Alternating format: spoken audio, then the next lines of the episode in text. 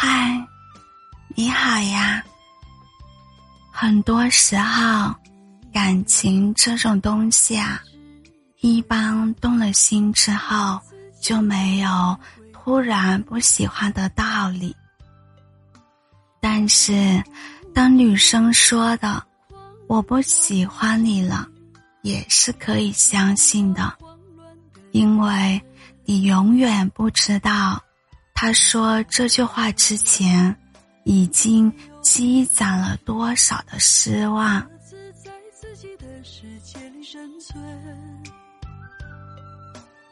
小文和她男朋友已经有三年的感情了，从高中异地恋到大学还是异地恋。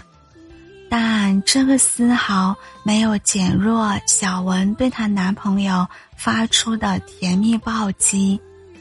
她每天会按时给他发早安、晚安，一看到有他回短信，可以立刻退出游戏或者视频，而她男朋友的短信总是晚回或者简短的一句。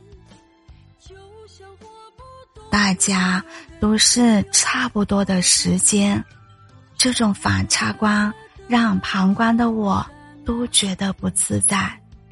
小文倒是有了一番用烂了的说辞：“我男朋友那么棒，他要忙着跳街舞，而且他有时候也会秒回的呀。”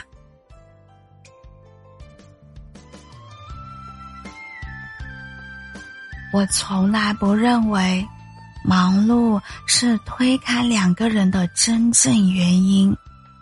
小文不以为然，她这么爱发脾气的姑娘，每每遇到她男朋友的视频，语气就会变得分外的不同。娇羞柔柔的话，就是谈恋爱时候的她。除此之外，平时出去玩，她不怎么发朋友圈。一到碰上她男朋友，总是要点击全文，才能饱览她对她男朋友的爱意。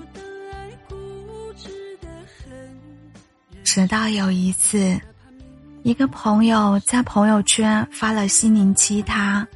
说感谢好哥们儿陪自己聊了那么久。一点开，居然是和小文男朋友的通话记录。要知道，小文男朋友和小文通视频的时候，总是在十分钟左右就会挂断，而且很多时候是两个人。就这样，手机屏幕外各做各的。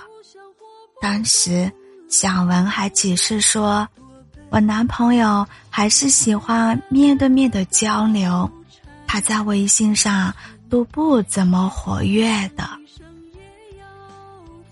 这一次，他实在无暇去做更多的解释了，对他也没有了从前的热情。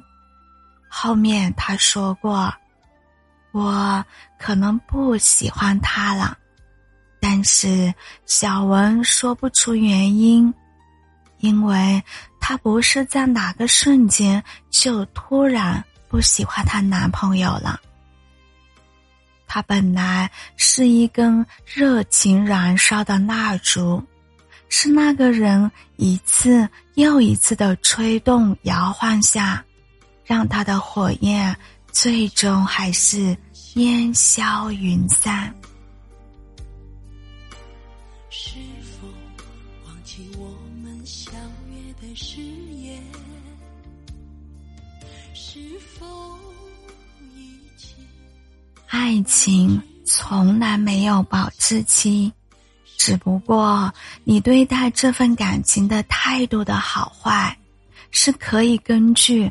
改变这段感情的性质，他可能因为你的好坏是可以根本改变这段感情的性质，他可能因为你的好而无限不循环且质量完好，也可能因为你的坏而加快变质，甚至到后面再去尝试的时候，却发现自己已经食物中毒了。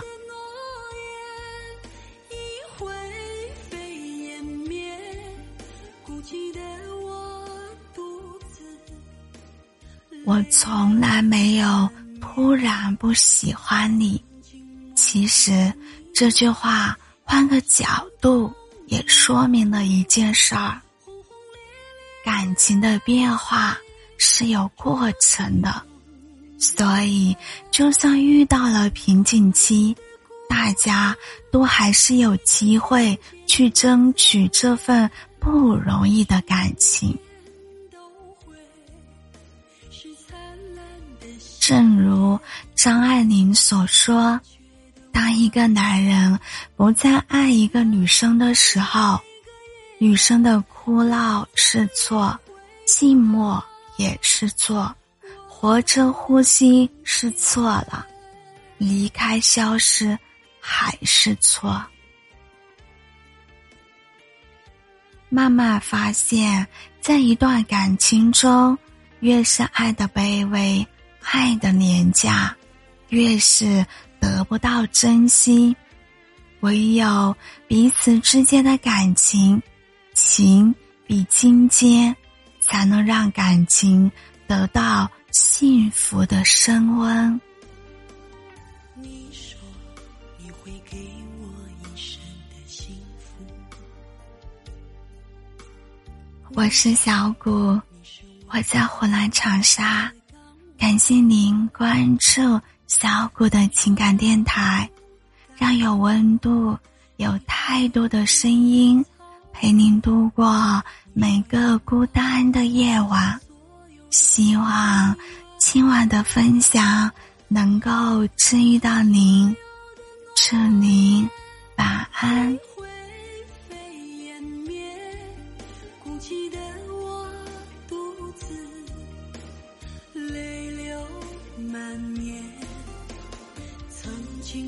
起的你我，已形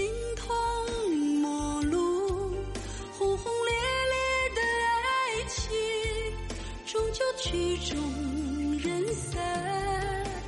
我们的故事已经渐渐的走远，不是明天都会是灿烂的笑颜。残缺的往事，冰冷了每个夜晚，只是。